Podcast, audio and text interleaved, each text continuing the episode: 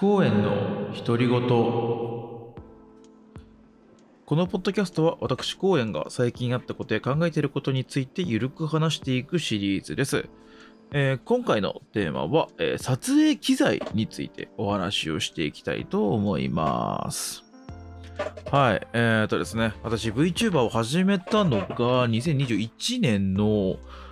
8月だったかなぐらいだと思うんですけどすいません、あくび出ちゃいましたが、はい。そこから、まあ、1年半ぐらいですか？あの、VTuber をやってきましてですね、まあ、これぐらいやってるとですね、あの、まあ、機材が増えました。本当に機材が増えました。なんかね、ちょっと笑っちゃうぐらいいろんな機材が 増えてるんですけど、まあ、例えば、今、このまた、まさにマイクですよね。これ喋ってる、これ。このマイクとかもそうですけど、マイクもね、家に3本ぐらいあるのかな？いや、4個ぐらいあるのかな？わかんないけど、あと、オーディオインターフェースですね。はい。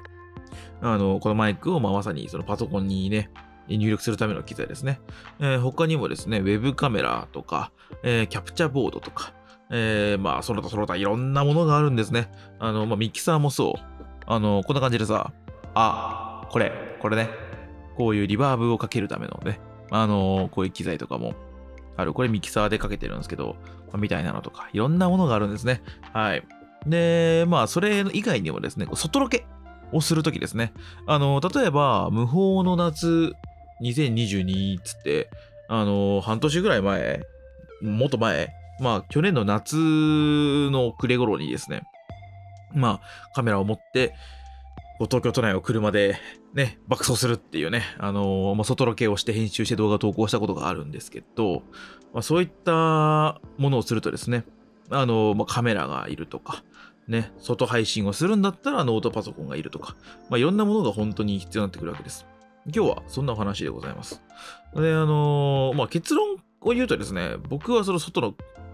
ロケというか、に関しては、iPhone とですね、あの DJ のジンバルを組み合わせています。で、これがまあ、ジンバルっつって聞いたことがある方ばっかじゃないと思うんですけど、まあ、ジンバルっていうのがまあ何なのかとか、まあ iPhone、なんで iPhone なのとかね、そういった話も含めていろんな話ができればと思っております。で、あの、まあ、経緯喋っていきたいなと思ってるんですけど、まあ、外ロケってあんまり VTuber さんしないですよね。なんかあんま外ロケしてる人って知らないと思うんですけど、皆さんね。あのーなんで VTuber さんよりも YouTuber さんの方が、ま、参考になるんですよ。っていう時ですね。あのーただですね、YouTube 見ててもね、基本的にはみんななんかソニーのなんかすげえいいカメラ使うてたりとかね、なんか高えんすよ。一眼レフ、その本体、カメラで50万円、レンズで何十万、何十万、何十万が何個ですみたいなことがあって、さすがにちょっと買えんなと。僕と別に写真が趣味とかじゃないので、まあ買えないなと思っているわけです。で、あのーまあ、外で使えるちっちゃなカメラとして有名なカメラですね、として GoPro っていうのがあるんですけど、GoPro とかも使ってた時期あるんですけど、データの転送にまあめちゃくちゃ時間かかるんですよ。うん、なんかね、一応 GoPro ってそのクラウドに保存したデータをあ自動でアップロードするっていう機能があるんですけど、そのクラウドに上げるのも多分一晩ぐらいかかりますね、普通に。なんで、充電器に挿して寝て起きたら、ああー、ようやく上がり終わってるか、みたいな。すげえ使いにくかったんですよ、GoPro って。そういうメディア管理の面で。ね。っていうところがあって。で、あのーまあ、映像はでもね、むちゃくちゃ綺麗でした。あの、手ぶれも皆無だしね。っていうところですね。まあ、ただ、まあ、デメリットとしてはそういうデータ管理がすごいしづらいっていうのと、あとは、マイクがめちゃくちゃ微妙でしたね。手ぶれとかは皆無なんですけど、音ぶれっていうか、ボって音とかめちゃくちゃ入ってました。まあ、外付けのマイクとかを別途つければいいんですけど、なんかすげえこもるんだよな、あのマイクな。まあ、外付けのマイク作ってもいいんだけど、まあ、GoPro ってそういう手軽さとかが売りだと思うんで、なんかあんまりなんかメリット感じないなっていうふうに思っちゃって。っていうところですね。でいいろいろ調べていくときにですね、まあ、意外だなと思うこととかがあったんですけど、まああのスマホっ思ったよりもカメラの品質がめっちゃいいんですね。あのこれを考えりゃ当たり前の話なんですけど、まあ、一眼レフって、まあ、すごい、なんだろうな、本格的な機材だと思うんですが、じゃあ、どれぐらいの人が一眼レフカメラを買ってますかと。で、逆にスマートフォンはどれぐらいの人が買ってますかって考えたときに、どう考えてもですね、世界で最も研究開発費を突っ込まれているカメラってのは iPhone のカメラなわけです。多分ね、まあ、もちろん違うかもしれないけど、もう多分でも少なくとも、スマートフォンメーカーであることには、まあ変わりないかなと思います。っていうところですね。はい。で、あとは、スマートフォンってのは、まあいろんなことができるじゃないですか。Twitter もできる、何もできる、これもできる。でもそもそもが すいません、スマートフォンってのは、フォン、そう、電話なんですよ。ね。っていうことを考えると、当然ですね、マイク品質もいいんです。かなりいいんです、マイク品質。結構ね、スマホの動画ってね、マイク品質がね、めっちゃいいから、音もよく拾うし、音質もなんか嫌な感じじゃないし、でノイズとかもそこそこ拾わないでいてくれたりとかするわけですね。っていうところで、GoPro とかに比べると圧倒的にマイク品質がスマホの方がいいというところですね。はい。で、スマホはデータ管理が圧倒的にやりやすいんですよ。まあ、考えりゃ当たり前ですよね。だって、あのー、スマホとかパソコンとかにデータ移すのに大変だよねっつって、スマホで撮ったらスマホに入ってんだからもうすでに。これはパソコンに移し替えたいねってなっても、例えば iPhone であれば Mac に AirDrop でね、送ることもできるし、極論そのギガファイル便に上げたりできるわけですよ。ほんと人に渡すのは本当すごい簡単。ね。っていうところですね。本当にデータ管理の面ではマジで神がかってると思いますね。はい。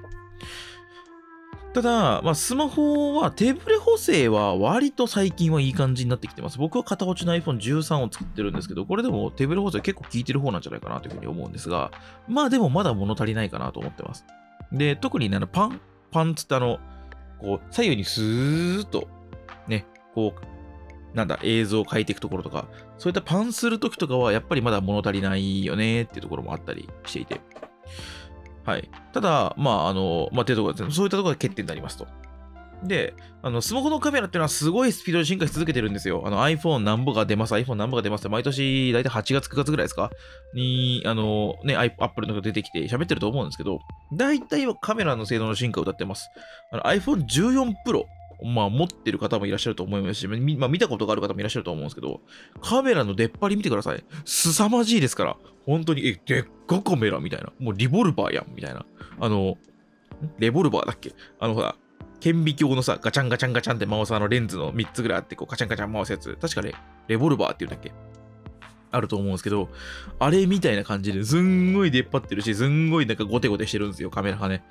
あれを見ると、あ、やっぱスモードカメラって本当に進化してんだなっていうふうに思うわけです。だから、これはいいことでもあるんですけど、ちょっと考えもんでもあって、あの、っていうのは、あんまりここに高いお金を突っ込んでもすぐに時代遅れになる可能性っていうのがあるんですよ。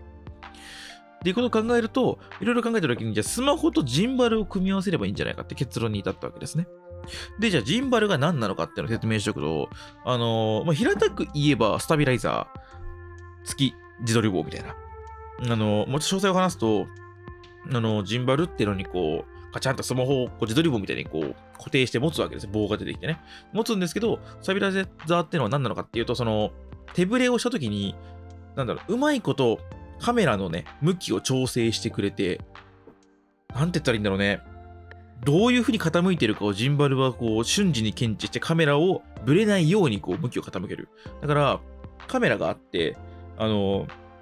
カメラスマホをね固定して、ジンバルに固定して、ジンバルをくにくに動かすと、なんかジャグリングしてるみたいな感じに見える。手をめっちゃ動いてんのに空中でスマホが静止してるっていう。わかりますかね？手ぶれをめちゃくちゃ殺してくれる、物理的に殺してくれる機材ですね。ジンバル。で、このジンバルってのは、一眼レフとか用にもともと多分あるやつですんごい高いんですよね。ジンバルって一般的にはね。でも、あの、スマホ用のジンバルってめちゃくちゃ安いんですよ。1万5000円ぐらいで普通に買えます。で、僕が買ったのは DJI という会社の OM5 っていうジンバルなんですけど、DJI って何の会社なのかっていうと、G、DJI は、えっと、世界最大のドローンメーカーです。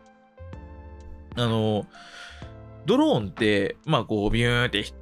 飛んでいくわけですけど、まあ、当然風の影響も受けるし、まあまあそんな静止飛行しないわけです。やっぱ多少は揺れたりするわけですよ。そういった時に少しでも映像にブレを残さないためにジンバルの研究をめちゃくちゃするんですよ。なんで、ドローンってのは、ドローンがあって、そこにジンバルがついてて、カメラもついてるっていう、まあそういうものになるわけですね。で、このジンバルなんですけど、あのー、そのジンバル部分だけを切り出して販売したっていうのが OM5。オズモモバイルですね、の略です。はい。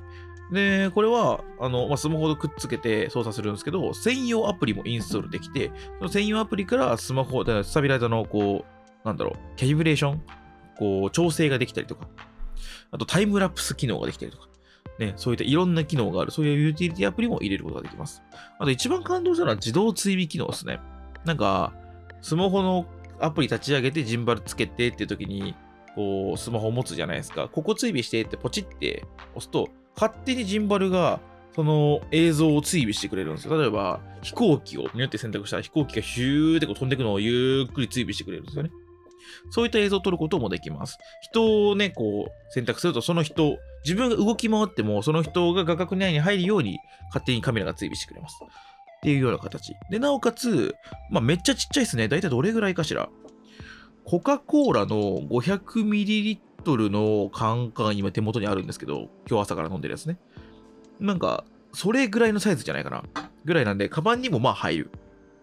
っていう感じ。これはすごい良いなというふうに思っていて、あの、最近の外で撮影するもの、ちょっとまだ表出てないものもあるんですけど、とかは、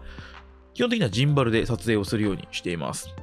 まあ、ジンバルなんで常にカバンの中に放り込んでおくことによって、まあなんかあった時にすぐパッと取ね、取り出して撮影できるっていうところも便利なんで、はい。っていうところでございます。まあ、あんま外ロケをしてる VTuber さんってそんないないと思うんですけど、まあ、僕はたまにやったりするので、そういった時に。でも逆に言うとたまにしかやんないんで、そんながっつり機材にお金かけらんないっていうね、ことを考えると、まあちょうどいい、なんか、